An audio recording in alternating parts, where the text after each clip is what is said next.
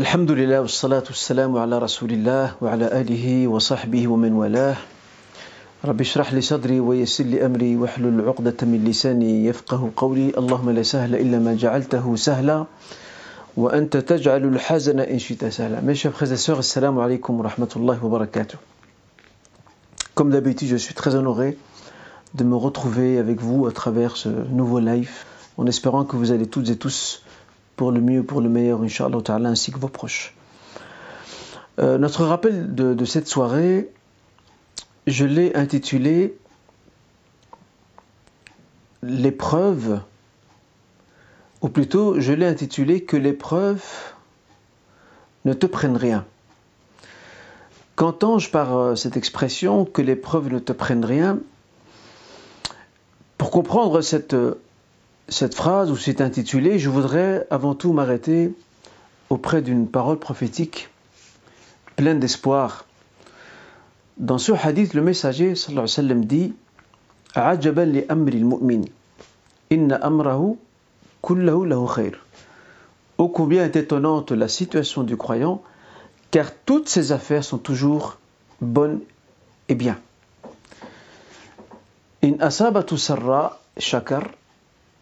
إن أصابته سراء شكر S'il est comblé d'un bienfait, il remercie son Seigneur et ceci est meilleur pour lui.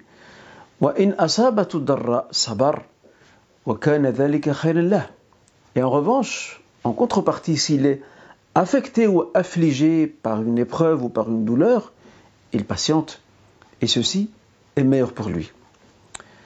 À la lumière de ce hadith, de cette parole prophétique, de cette annonce même prophétique, je me permettrai d'expliquer cet intitulé par l'entremise duquel j'ai introduit ce rappel.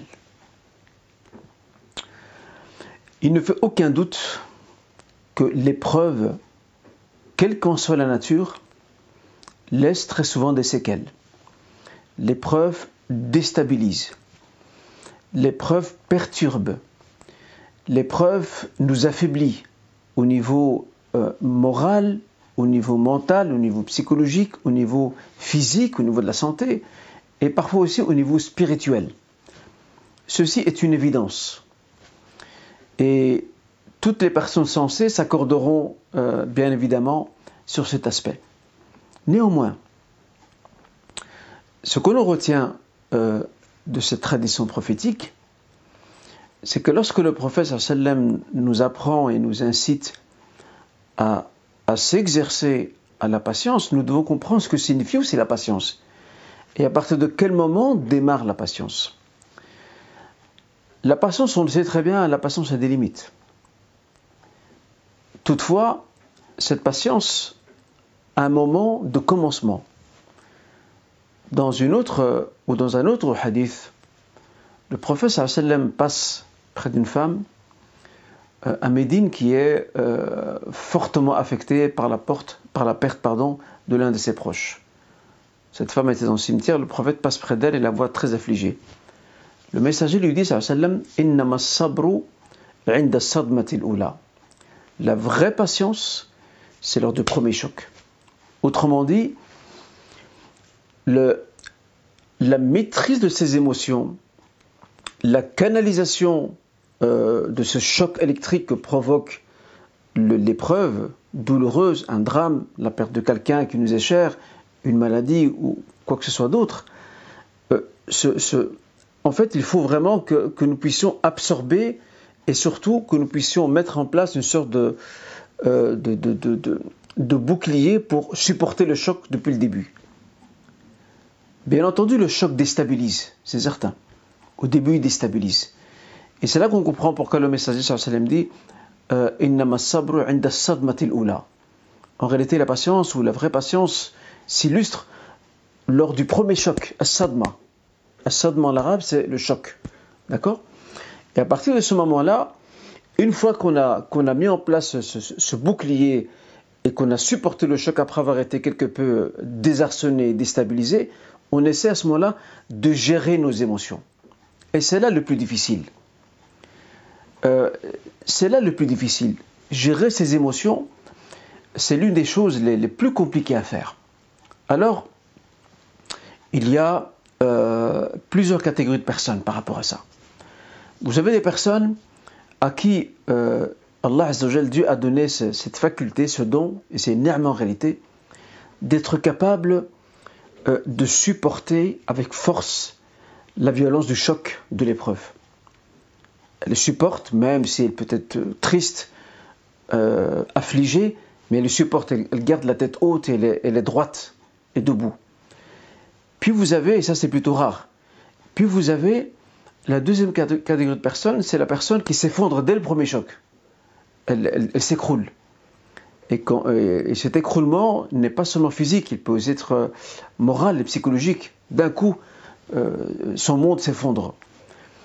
Puis vous avez la troisième catégorie de personnes, euh, ce sont des personnes qui ont un certain niveau de résilience.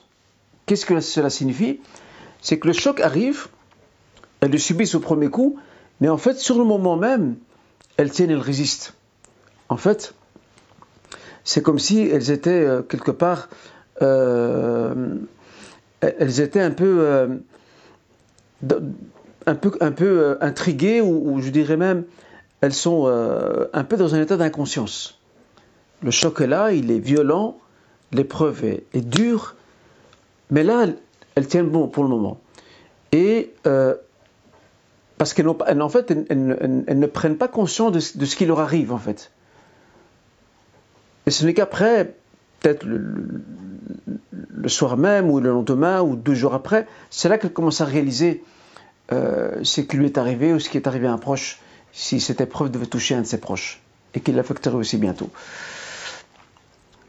donc ça, ce sont les différentes catégories de personnes. je peux même aussi citer euh, une autre personne qui, elle, subit le choc, le sent difficile, et au début un peu déstabilisé, mais elle essaie, pendant qu'elle est déstabilisée, elle fait cet effort très difficile certes, mais salutaire et prometteur, elle fait cet effort de marquer euh, ses pas sur le sol, de bien, de bien les poser, autrement dit de reprendre contrôle sur ses propres émotions. Euh, nous espérons, Inch'Allah, faire partie, certes, de la première catégorie, qui est plutôt rare, ces personnes qui, à qui Allah a donné cette faculté, euh, ce don d'avoir de la hauteur sur, sur, sur, l'épreuve et, d'être capable dès le début de, de, de, maîtriser ses émotions et de continuer ainsi, nous espérons, si nous ne faisons pas partie de, cette catégorie-là, nous espérons en tous les cas faire partie de la dernière catégorie, à savoir celles qui, après le choc, après la, déstabilisation, elles font tout pour marquer leur territoire, pour poser pied, euh, pour euh, affirmer et raffermir leurs pas par une maîtrise de, leurs émotions. Et ça, comme je le disais, ce n'est pas chose facile, mais il y a certains facteurs ou certains éléments qui peuvent nous aider dans ce sens-là. Et Wallahu A'lam, à la lumière de, de, mes connaissances, de mes modestes connaissances et de mes lectures aussi, la, personne qui, est, qui a un lien très renforcé avec Allah Azzawajal, par la prière, par la lecture du Coran, par le dhikr surtout, par le dhikr aussi, et surtout, souvent ces personnes-là, ce sont celles qui sont les plus robustes pour faire face à n'importe quelle épreuve. Tandis qu'une autre personne qui, elle prie peut-être ou ne prie pas, mais en tout cas son lien avec Dieu est faible, il n'est pas, le fil est, très fin. Euh, lorsque le choc arrive, elle est très vite contrebalancée. Cette personne est très vite euh, contrebalancée elle est très vite bousculée, elle tombe à terre euh, pratiquement de façon immédiate. Ça, c'est le premier point par rapport à, à, cette question de, de, l'accueil de l'épreuve. C'est à un moment donné, c'est après le choc, après le premier choc, comme disait le professeur Sallam, c'est après de marquer ses pas, c'est de, stabiliser, d'accord, de se stabiliser par le contrôle, par la gestion euh, de ses émotions. Ça, c'est une première chose. La deuxième chose, c'est que c'est à nous de prendre de l'épreuve et ne pas laisser l'épreuve prendre de nos personnes. Que signifie cette phrase? Nous devons tirer de l'épreuve euh, certains ingrédients qui nous seront utiles pour poursuivre notre chemin. Parce qu'il faut savoir que lorsqu'une épreuve se présente sur la route, tandis que nous cheminons vers Allah euh, cette épreuve provoque chez nous un petit temps d'arrêt. Alors bien sûr, il y a parmi les gens qui s'arrêtent longuement et qui peut-être abandonnent même le chemin. Il y en a d'autres qui s'arrête un petit laps de temps, mais pour redémarrer de nouveau, avec force, avec détermination et courage. Et c'est pour cette raison qu'il ne faut pas laisser l'épreuve prendre de nos personnes notre santé, euh, notre foi, notre piété, notre énergie.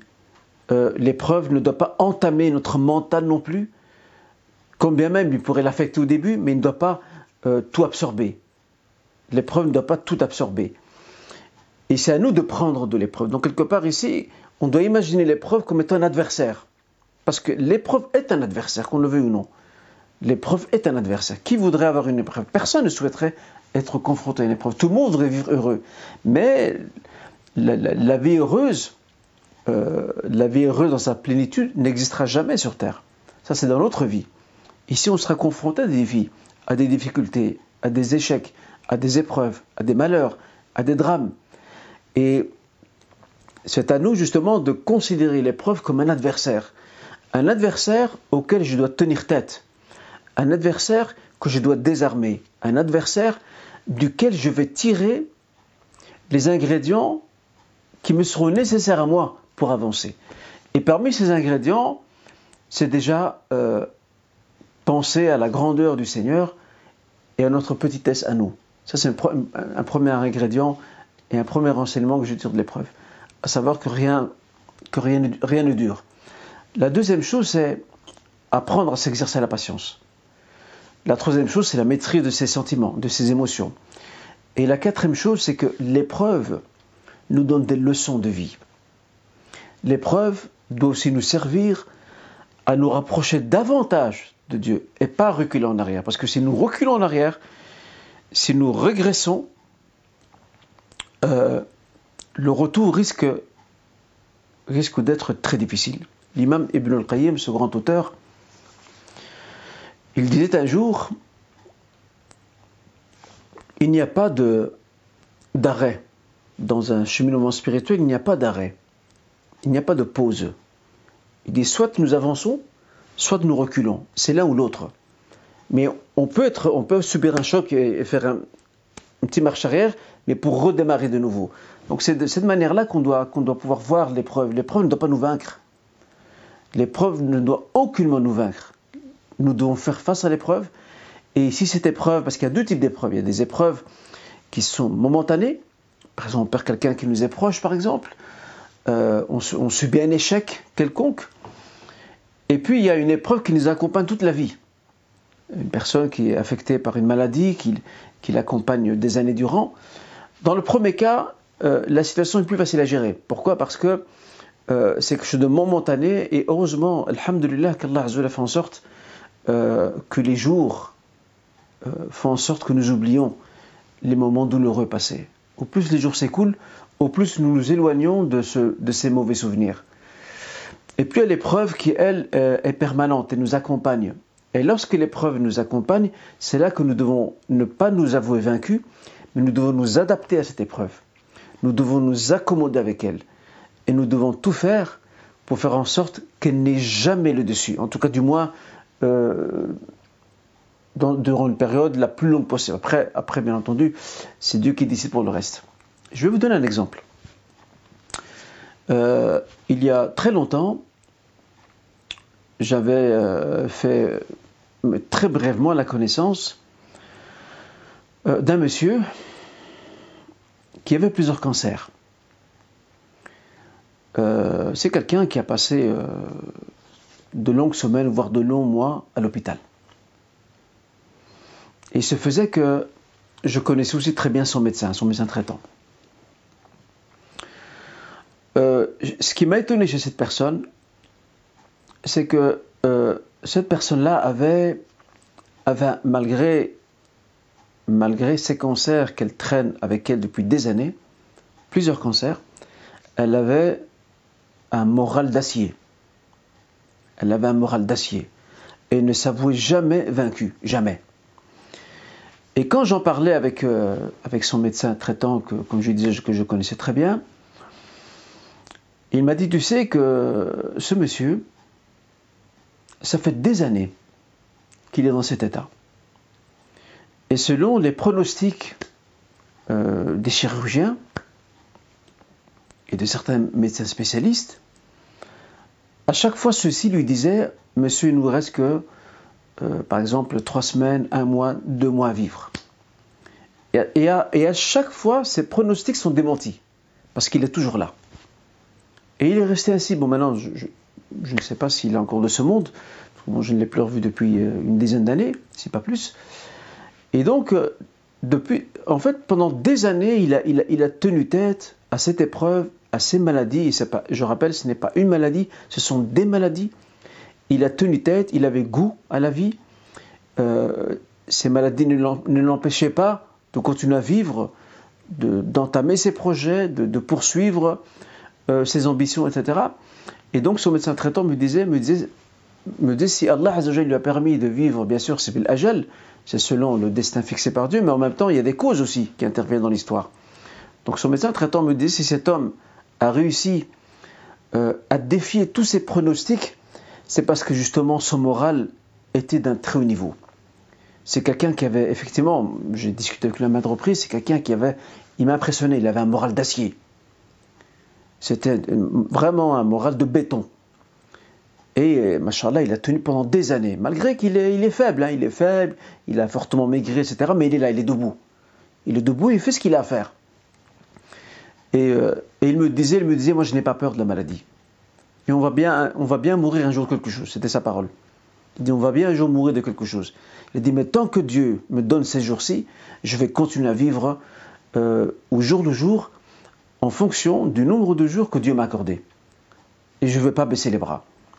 Et mes projets, mes ambitions, mes envies, je vais continuer à les, réaliser jusqu'à ce que Dieu euh, en décide autrement.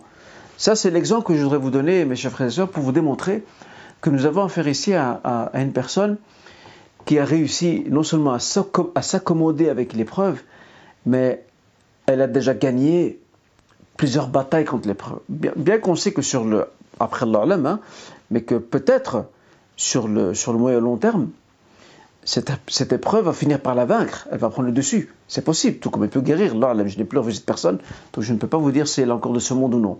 Mais en tout cas, dans ces instants-là, et sachant que ça s'est étalé sur plusieurs années, alors qu'à chaque fois on lui disait voilà, dans, quelques semaines, dans quelques mois, vous ne serez plus de ce monde, et il est toujours là. Donc c'est quelqu'un qui a. C'est un vrai boxeur, il a, il a infligé plusieurs coups à cette épreuve, il a, il a, il a gagné plusieurs rounds, et, il a toujours les pieds debout sur le, sur le sol.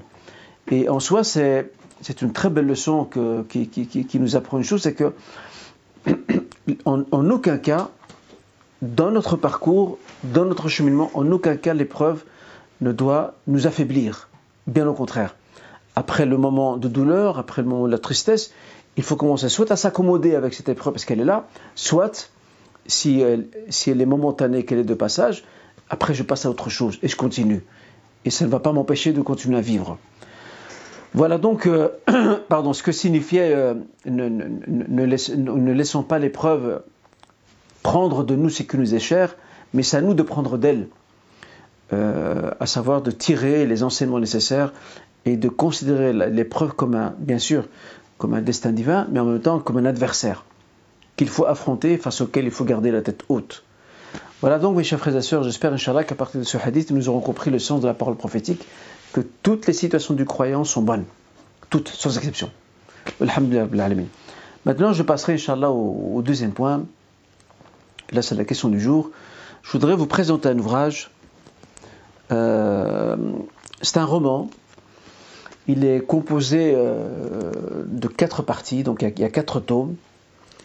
Et euh, ce roman s'intitule Saladin, donc remonte le temps à la rencontre de l'histoire de, notre frère et auteur et romancier Lies Chacal, qui vit à Paris. Le week-end dernier, j'ai eu, le plaisir de l'accueillir ici à Bruxelles, euh, dans le cadre d'une activité avec, euh, avec, un groupe de frères. Bon, c'était vraiment un cercle restreint. Donc nous l'avons reçu dans notre cercle, afin qu'il nous parle de son roman, qu'il nous parle de son expérience d'écriture, qu'il nous parle de, de, des objectifs qu'il poursuivait à travers l'écriture de ce roman. C'est un roman que je recommande vivement. Les ados, euh, pardon, il s'adresse autant aux ados autant aux adultes, les deux. je rappelle, il, est composé de, quatre tomes.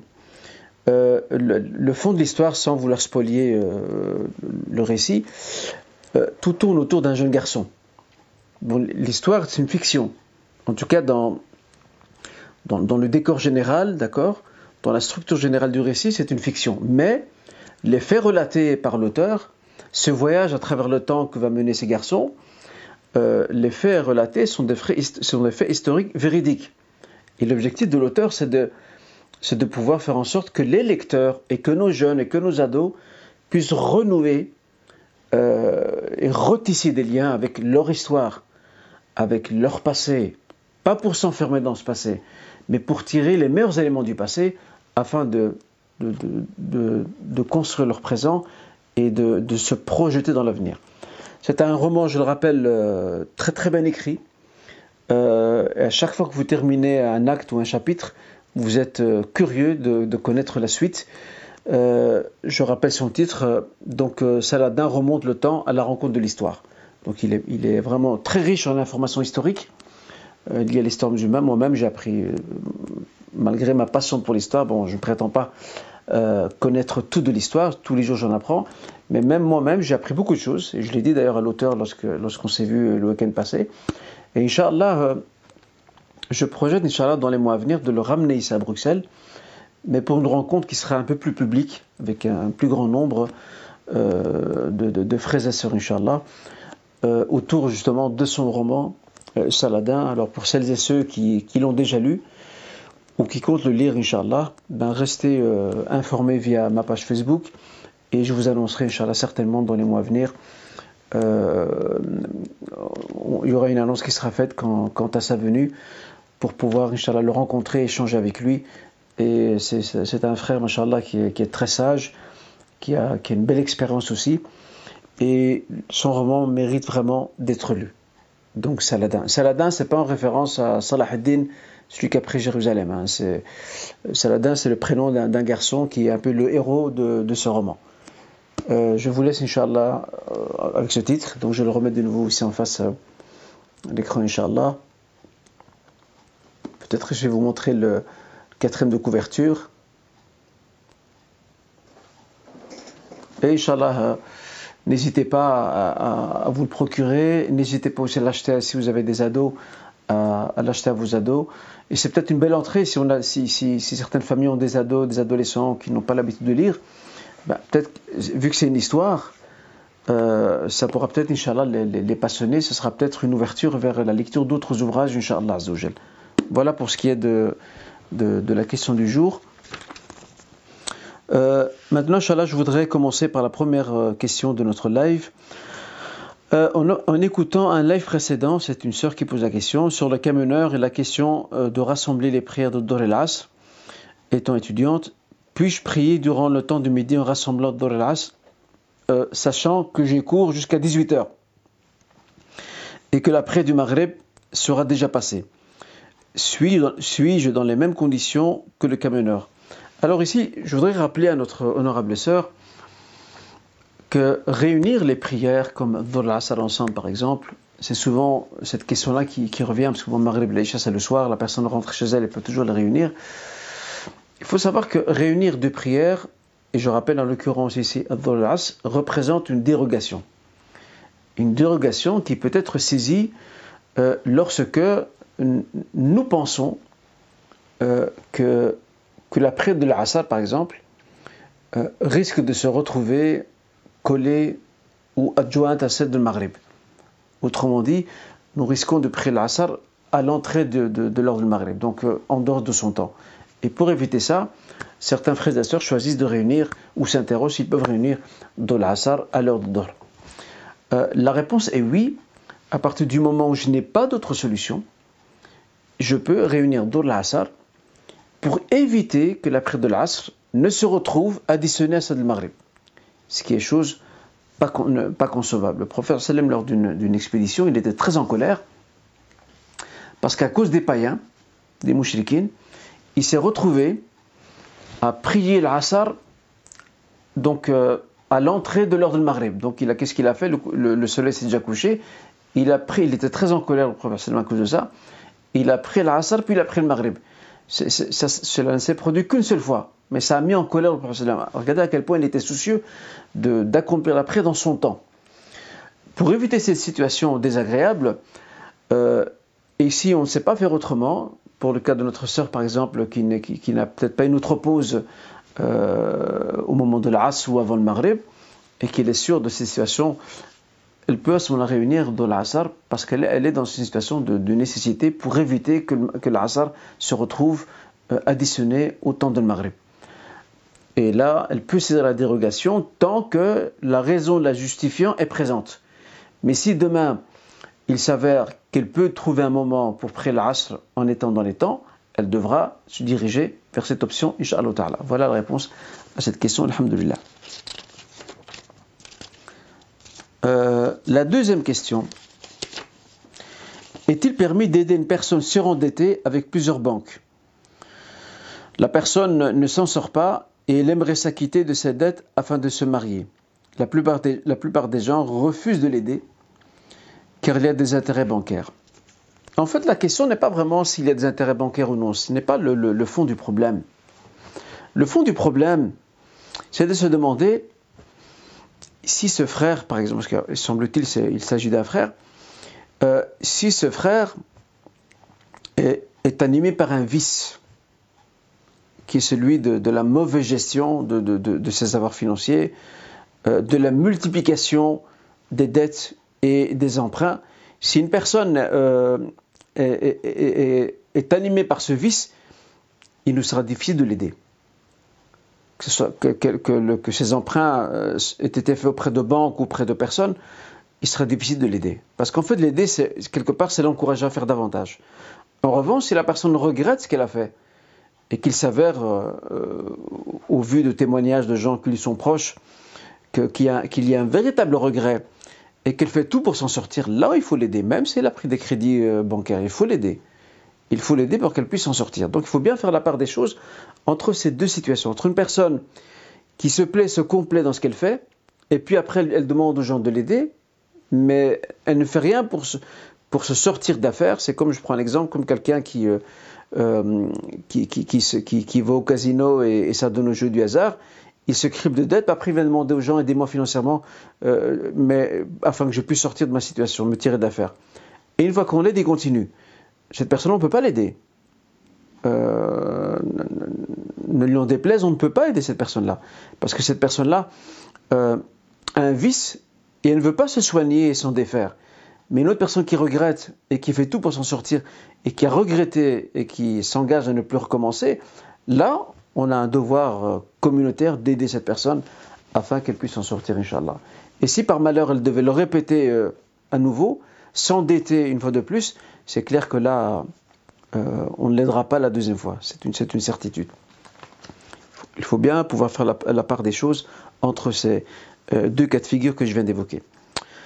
Alors, euh, la question suivante. Dans l'objectif du mariage, il arrive souvent que les prétendants veuillent d'abord, d'abord le prétendant, pardon, veuille d'abord discuter par message afin d'en savoir un minimum sur la sœur. Si la sœur n'accepte pas ce genre de proposition, qu'elle ne trouve pas cela correct islamiquement, cela lui est, euh, reproché par ses proches. J'aimerais connaître euh, la position de l'islam sur cette question. La question de, de, ces contacts mis en place, ils sont possibles. Mais ces contacts doivent être, doivent être pardon, limités dans le temps, parce qu'il y a beaucoup d'abus et il y a aussi beaucoup de dérives. On, connaît très bien la position de l'islam par rapport euh, aux contacts et relations hors mariage. Euh, la position de l'islam là-dessus, elle est très claire. Néanmoins, si le frère préfère avant de venir rencontrer la famille, s'il préfère d'abord, euh, d'abord avoir de premiers contacts avec, avec la sœur, de premiers échanges, il n'y a pas de mal elle peut très bien le retrouver avec euh, la soeur avec son mahram, et à ce moment-là, ils échangent et ils discutent. Euh, faire ça par message, ça doit rester la dernière solution. Parce que même les messages, moi je me rappelle, il y a euh, plus de dix ans de cela, une sœur qui m'avait écrit une longue lettre dans laquelle elle, me raconte qu'il y, a, un frère avec, lequel elle a, entretenu des messages euh, texto, par SMS, pendant des mois. Au début, ça a commencé juste euh, dans le but de, se connaître, de voir euh, si, nos, exigences pour le mariage se rejoignent ou non, de voir un peu comment on voit la, vision du mariage, etc. Mais le problème, c'est que la se reconnaît que que ces échanges de messages ont dépassé ce cadre. Et après, ils ont commencé à, s'appeler, et puis ils parlent, ils parlent de la pluie du beau temps. ils ont complètement sorti du cadre pour lequel ils avaient entamé cette, correspondance. On n'est plus dans le cadre du mariage, mais c'est parti vers autre chose. Euh, et ça a duré neuf mois. Et ce frère lui a, bon, la sœur reconnaît qu'elle est aussi en tort, elle le dit très clairement. Mais en même temps, elle dit que ce frère lui a, lui a fait euh, voir euh, monts et merveilles. Et à chaque fois, elle lui mettait la pression. Mais dans ce cas, fais le pas, viens, viens chez. Maintenant qu'on a échangé, ça fait quand même neuf mois, viens maintenant, fais le pas, viens avec tes parents, viens chez nous à la maison. Comme ça, euh, on pourra, Inch'Allah, avec mes parents, discuter, faire connaissance et voir un peu quelle sera la suite à donner. Et c'est là que le garçon commence à se, rétracter, à se rétracter. Il a commencé à lui dire Oui, je ne sais pas pour finir, j'ai un doute, je ne sais pas si mes parents vont accepter. Dans ce cas, si tu savais que tes parents, si tu avais un doute sur, euh, déjà sur, ton choix, ou alors tu penses que tes parents ne vont pas accepter, pourquoi tu as traîné pendant neuf mois à échanger des messages avec la sœur? Pourquoi? Quel, était l'intérêt et l'objectif? Surtout que vous avez largement dépassé le cadre de ces, échanges. Donc, donc, je voudrais euh, terminer sur ce point-là. Euh, pour éviter les abus et les dérives, parce qu'il y a quand même des familles à respecter, il y a un honneur aussi, et l'ert, comme le disent nos juristes musulmans, il y, a, aussi un honneur à respecter et des familles à respecter, dans un sens comme dans un autre. Euh, je dirais à cette sœur que si, le frère veut en savoir plus sur la sœur, il faut trouver un cadre adéquat pour pouvoir euh, échanger dans des discussions préliminaires et que ces discussions préliminaires ne tirent pas en longueur. À un moment donné, il faut, mettre une limite. Euh, ou bien on s'accorde ou on ne s'accorde pas, et chacun prend son chemin. Mais les messages, euh, bien sûr, islamiquement, on ne va pas dire qu'il faut, les prohiber, mais je peux vous garantir que les messages, très souvent, ça, dépasse le cadre euh, qui a été fixé et ça donne lieu à certains abus, à certaines dérives. En tout cas, mieux vous les éviter. Voilà, s'il veut se voir, il se voit dans un cadre bien particulier. Et puis, Inch'Allah, il voit si euh, leur avenir commun peut s'annoncer et serait éventuellement prometteur. Euh, si je dis la salutation de fin de prière à droite, mais je me rends compte que je n'ai pas fini, que je n'ai pas fini ma prière et que je suis à la deuxième rakara, puis-je continuer la prière ou dois-je faire la, la salutation à gauche puis la recommencer Non. Si une personne, à un moment donné, elle fait le, salam à, droite, et puis après, elle, se rend à l'évidence qu'elle n'a pas terminé sa prière, elle doit continuer sa prière. Elle ne doit pas l'arrêter, elle doit continuer sa prière. Et au moment de faire le, le, tashahhud, avant de saluer, elle fait les deux prosternations de l'oubli, ce qu'on appelle jeu de sahu, et puis elle salue. Mais elle ne doit aucunement. Pourquoi? Parce qu'elle est encore dans la prière. C'est pas comme si elle avait quitté la prière. Si elle avait quitté la prière, là, c'est différent. Et encore, ça dépend de la situation. Mais s'il est encore dans la prière, elle a juste fait une salutation, puis après, elle, a, a, euh, je me permettrai de revenir sur la quatrième question, parce que semble-t-il, il y a eu un bug lors de la diffusion de, de, la réponse de cette question. Puis nous passerons directement à la cinquième question, Inch'Allah. Je disais avant la petite pause que pour ce qui est de la question de la sœur, à savoir que celle-ci avait fait une salutation euh, à droite et avant de, saluer, qu'elle fasse les deux prosternations, ce sera bon, Inch'Allah. Cinquième question. Euh, est-il permis de donner sa zakat à un étudiant en sciences islamiques qui, euh, n'a pas, pas d'autre revenu que sa bourse et quelques petits boulots, d'appoint pour compléter ses revenus au détriment du temps consacré aux études Oui, la réponse est affirmative.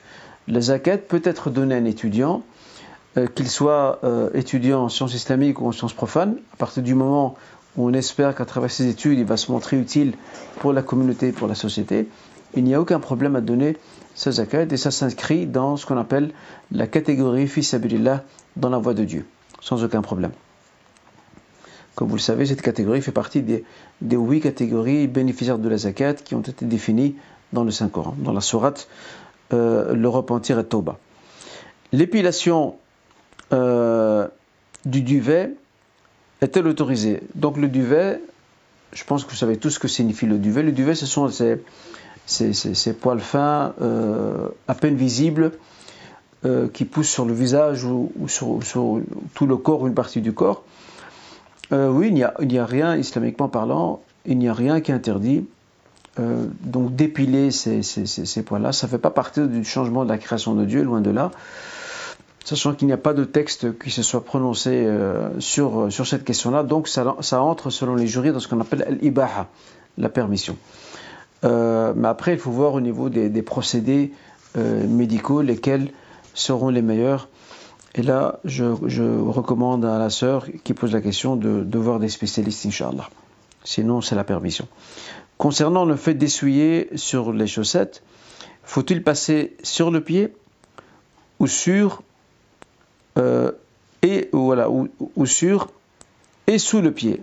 En fait, il faut passer sur le pied seulement, ou sur les pieds seulement. En vertu de ce hadith rapporté par le, ou de cette parole plutôt rapportée par euh, dite par le compagnon Ali bin Abi Talib qui, qui, qui un jour euh, tint le propos suivant, suivant rapporté par Abu Daoud il dit لو كان الدين بالرأي لكان مسح si la, religion se basait euh, pleinement uniquement sur la logique, nous serons amenés à, essuyer euh, nos chaussons, nos chaussettes en dessous et pas au-dessus. Lakin, ensuite il dit, lakin ra'aytu Rasulullah sallam a'la. Cependant, dit-il, Ali ibn Abi Talib, que Dieu l'agrée, dit cependant, j'ai vu le messager essuyer au-dessus de ses chaussons. Donc ici, nous on va avec le texte. Ma'annas. On va avec le, le prophète a essuyé au-dessus. On essuie au-dessus et c'est un acte d'adoration, je rappelle, qui remplace euh, le lavage des pieds lors des ablutions, selon les conditions qui sont connues dans ce chapitre de la purification du droit musulman. Euh, un converti demande J'entends autour de moi que je dois sacrifier un mouton suite à ma conversion. Est-ce vrai? Ça, ça fait partie, hélas, je dis bien hélas, ça fait partie des, idées reçues, euh, alimentées euh, en pensant bien faire, bien entendu, par des frères et sœurs qui souvent conseillent très mal les convertis. J'ai déjà eu un cas tout à fait similaire d'un frère qui m'a, il y a quelques années, qui m'avait interrogé et qui était même quelque part un peu angoissé et inquiété euh, parce qu'il estime qu'Alhamdulillah, il a fait tout ce qu'il avait à faire donc il a appris à prier, il a suivi des cours, il est, alhamdulillah, bien lancé dans, son cheminement. Et certains de ses amis, donc des amis bien sûr qui sont musulmans de souche, euh, lui disent Ouais, mais tu dois encore égorger un mouton parce que la conversion c'est comme une naissance.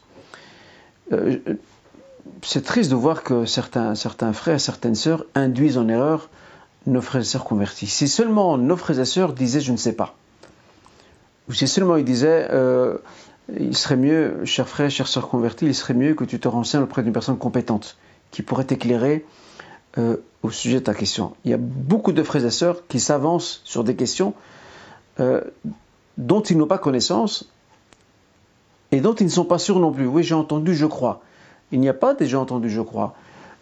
ou bien on est sûr de la réponse parce qu'on a, on a, posé nous-mêmes la question et qu'on a une réponse auprès d'une personne de confiance, compétente et habilitée, ou on n'a pas la réponse. Et je, peux pas dire, je ne peux pas dire je crois, je pense. Il n'y a pas de je crois, je pense. Là, ici, on engage le digne de la personne. Et là, il faut renvoyer la personne vers euh, une personne compétente qui puisse répondre à ces questions. Alors, par rapport à la question de, ce frère converti, il n'y a pas de mouton à sacrifier. Il n'y a rien à sacrifier. Parce que la symbolique euh, de la comparaison entre d'un côté le converti et le nouveau-né, c'est juste au niveau d'un seul point commun. Quel est ce point commun? C'est qu'un nouveau-né, lorsqu'il vient au monde, sa page est blanche. Il va à un moment donné, euh, à un certain âge, démarrer sa vie. C'est là, dès qu'il franchit le seuil de la puberté, c'est là que devant Dieu il devient responsable. Pas avant. Euh, pour un converti, lorsqu'il se convertit, son, compteur se remet à zéro. Allah Azzawajal ne lui retient, et ça il y a plusieurs hadiths qui vont dans ce sens-là, Allah Azzawajal ne lui retient que les bonnes œuvres qu'il a faites avant l'islam. Mais toutes les fautes qu'il a commises avant l'islam, elles sont toutes effacées. Le prophète disait dans un hadith, Inna l'islam, l'islam efface ce qu'il y avait avant. Donc toutes les fautes, les turpitudes, les, choses mauvaises qu'il aurait faites dans son passé avant de devenir musulman, avec son adhésion à l'islam, tout ça s'efface. Et les bonnes œuvres qu'il a faites, euh, celles de vertu, avant sa conversion, elles lui sont gardées, lui sont encore comptées. C'est là le point de comparaison entre le converti ou la convertie et un nouveau-né. Pas plus que cela. Quant au sacrifice d'un ou deux moutons, ça concerne uniquement un nouveau-né, pas un converti. Il n'est pas concerné par ça. Donc s'il vous plaît, chers frères, chères sœurs, euh, veillons à ne pas induire en erreur euh, les frères et sœurs convertis, quand même nous pensons bien faire, et c'est le cas d'ailleurs, beaucoup de frères et sœurs, euh, on ne doute pas un instant qu'ils ont une très bonne intention, mais ici l'intention ne suffit pas. On ne peut pas induire en erreur quelqu'un d'autre en, lui donnant des réponses, des explications ou en l'orientant, alors qu'on sait très bien nous-mêmes euh, que nous n'avons pas la certitude sur cet, élément-là et qu'après ça s'avère erroné. On ne peut pas prendre cette responsabilité-là.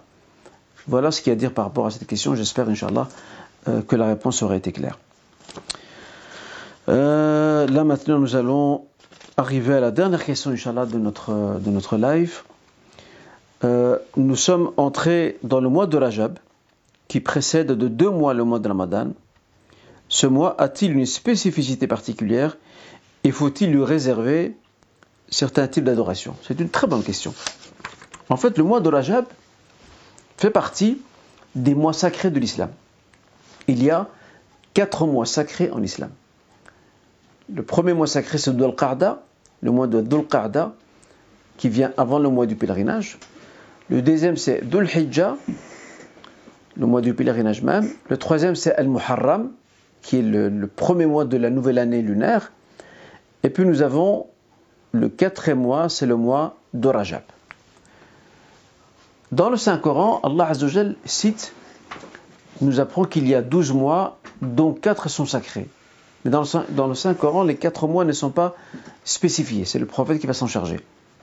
Ainsi, dans la Sourate Le Repentir, le Seigneur dit إن عدة الشهور عند الله إثنى عشر شهرا في كتاب الله يوم خلق السماوات والأرض منها أربعة حرم Le Seigneur nous apprend dans ce verset, je rappelle, dans Surat le repentir, le nombre de mois chez Dieu s'élève à 12. D'accord Dans son livre céleste, depuis le jour où il a créé les cieux et la terre, et parmi ceux-ci, il y a quatre mois sacrés. le prophète sallam va se charger de, de, nous spécifier, de nous donner les noms de ces mois. Il dira à son tour euh, Inna shuhur inda Allah ithna ashara shahra minha arba'atun hurum thalathun mutawaliyat wa rajab mudar baina jumada wa sha'ban. Ça veut dire quoi? Que signifie ce hadith? Ou plutôt quelle en est la traduction? Dans ce hadith, le messager nous apprend ceci à l'instar de ce que dit le Seigneur dans le Coran Karim, chez Dieu il y a douze mois, dont quatre qui sont sacrés. Et le prophète continue en disant, trois se suivent, et qui sont euh, le mois de Dhul Qa'da, euh, Dhul Hijjah et Muharram. Et il y en a un qui est isolé. Celui qui est isolé, il se trouve entre deux mois, et qui sont le mois de Jumada, par exemple le mois précédent, le mois euh, précédent, c'était le mois de Jumada. Donc le mois de Rajab se trouve entre le mois de Jumada, qui est le, mois passé, le mois passé, et le mois de Sha'ban, qui sera le mois suivant, à savoir euh, euh, celui qui précède le mois de Ramadan. Ce qui est assez frappant, c'est que euh, nous avons un commencement et nous avons une fin pour ces mois sacrés. Le commencement, c'est en fait tous les deux, ils sont aux portes, si vous voulez, de, grands actes d'adoration ou de grands piliers de l'islam. Le Dhul Qa'da, qui est le premier mois sacré, il est aux portes du mois du pèlerinage, qui est le pilier, après la shahada bien sûr, avec la prière, le plus important. Puis, nous avons le, mois de Rajab, qui lui aussi est aux portes d'une autre adoration, très importante, qui est de Ramadan. Donc tous les deux sont aux portes de deux grandes adorations, de deux grands pays de l'islam. L'un c'est le pèlerinage, et l'autre étant, euh, je le rappelle, le jeûne de Ramadan. Ceci pour ce qui est des quatre mots sacrés. Alors pourquoi sont-ils sacrés et, qu'implique cette sacralité? Ils sont sacrés dans le sens où, euh, déjà avant l'islam, les, Arabes sacralisaient ces mois. Ils sacralisaient, même s'ils se permettaient quelques compromissions avec ces mois-là, mais de manière, absolue, euh, ces mois étaient sacrés. Et pourquoi le prophète appelle le mois Rajab, Rajab ou Moudar Ça veut dire quoi ça, Moudar Moudar, c'est le nom d'une tribu arabe euh, qui encore aujourd'hui existe. Cette tribu de la péninsule arabique faisait partie des tribus arabes de la péninsule euh, qui accordaient le plus de sacralité au mois de Rajab. Donc il n'y avait pas de razia pendant le mois de Rajab, on, ne déclenchait pas les hostilités, on évitait euh, de commettre de l'injustice du mal. C'est pour ça que le prophète l'a associé à cette tribu-là. Sinon, ces quatre mois ont cette spécificité, c'est que euh, Allah les a rendus sacrés. On ne peut y commettre des injustices. On évite au maximum les fautes et les péchés. Parce que les fautes et les péchés, les injustices durant ces quatre mois comportent une certaine gravité. Bien sûr, ces fautes, ces péchés, ces injustices sont aussi graves en dehors de ces mois pour le reste de l'année, mais ils le sont davantage durant ces quatre mois parce que ces quatre mois ont une sacralité. Voilà pour ce qui est de, de cet aspect-là, de la raison pourquoi ils sont sacrés. Et qu'est-ce que ça implique exactement pour nous dans notre quotidien? Je viens maintenant au dernier point. Faut-il euh, le réserver des adorations particulières? Il n'y a aucune adoration particulière à réserver au mois de Rajab. Le mois de Rajab a commencé normalement mercredi passé. Euh, il n'y a aucune adoration à consacrer à ça. Tous les hadiths prophétiques, et ça, ce sont les savants du hadith anciens et contemporains qui s'accordent là-dessus, tous les hadiths prophétiques qui parleraient de, de, de soi-disant mérite du mois Rajab, il n'y a aucun de ces hadiths qui est authentique et fondé. Aucun d'entre eux n'est fondé. Donc il n'y a pas de jeûne particulier, ni de prière particulière à faire durant ce mois, hormis ceux qui avaient déjà l'habitude pendant l'année de jeûner ou de prier en certains moments de la nuit. Euh, le mois de Rajab n'est pas une exception à la règle, elles vont continuer à faire ce qu'elles faisaient avant. Mais on ne peut pas spécifier ce mois par des actes d'adoration parce qu'on ne peut le faire que si nous avons une source. Or ici, il n'y en a pas. Maintenant, j'en viens à un exemple que je voudrais citer ici. Il y a une, sorte de prière qui s'intitule euh, Salat al-Raghaib. Salat al-Raghaib, c'est en fait la prière des désirs. Raghaib, pluriel de Raghiba, qui est le désir ou les envies. C'est une façon d'adresser à Dieu une série d'envies, une série de désirs. Euh, dans certains hadiths qui malheureusement euh, ne sont pas crédibles au niveau de, au niveau on indique qu'il est bien de de jeûner le premier jour, le premier jeudi, pardon, de Rajab, à savoir hier, et de consacrer 12 rak'at entre Maghrib et l'Isha hier aussi, pour marquer le coup, pour démarrer euh, ce, premier jour, de, euh, pas ce premier jour, mais en tout cas ce, mois de Rajab.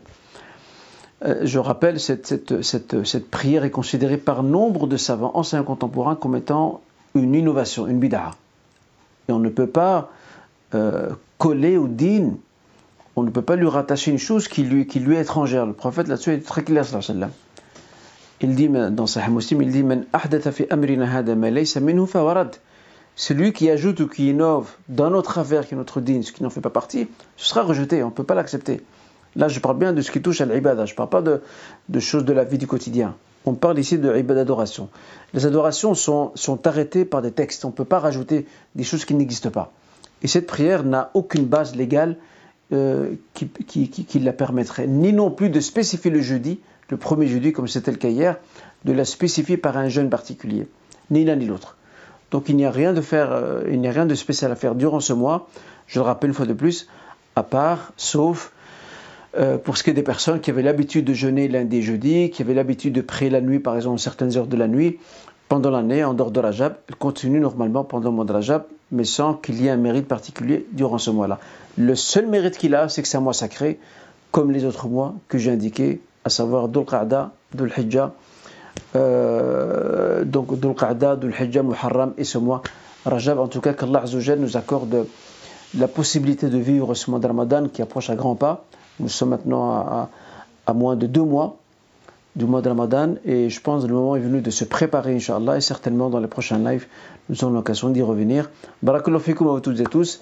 Je vous souhaite euh, une agréable soirée en espérant que cette euh, séance questions-réponses vous a été utile, instructive, euh, nourrissante au niveau de notre foi, de notre piété, de notre cheminement spirituel. Qu'Allah nous accorde la réussite, la grâce, le succès dans cette vie et dans l'autre et qu'il nous accorde surtout un savoir utile qui nous aide à cheminer vers lui. Barakallahu fikum. Bonne soirée à vous. Et Inch'Allah, je donne rendez-vous au prochain live. Wassalamu alaikum wa rahmatullah.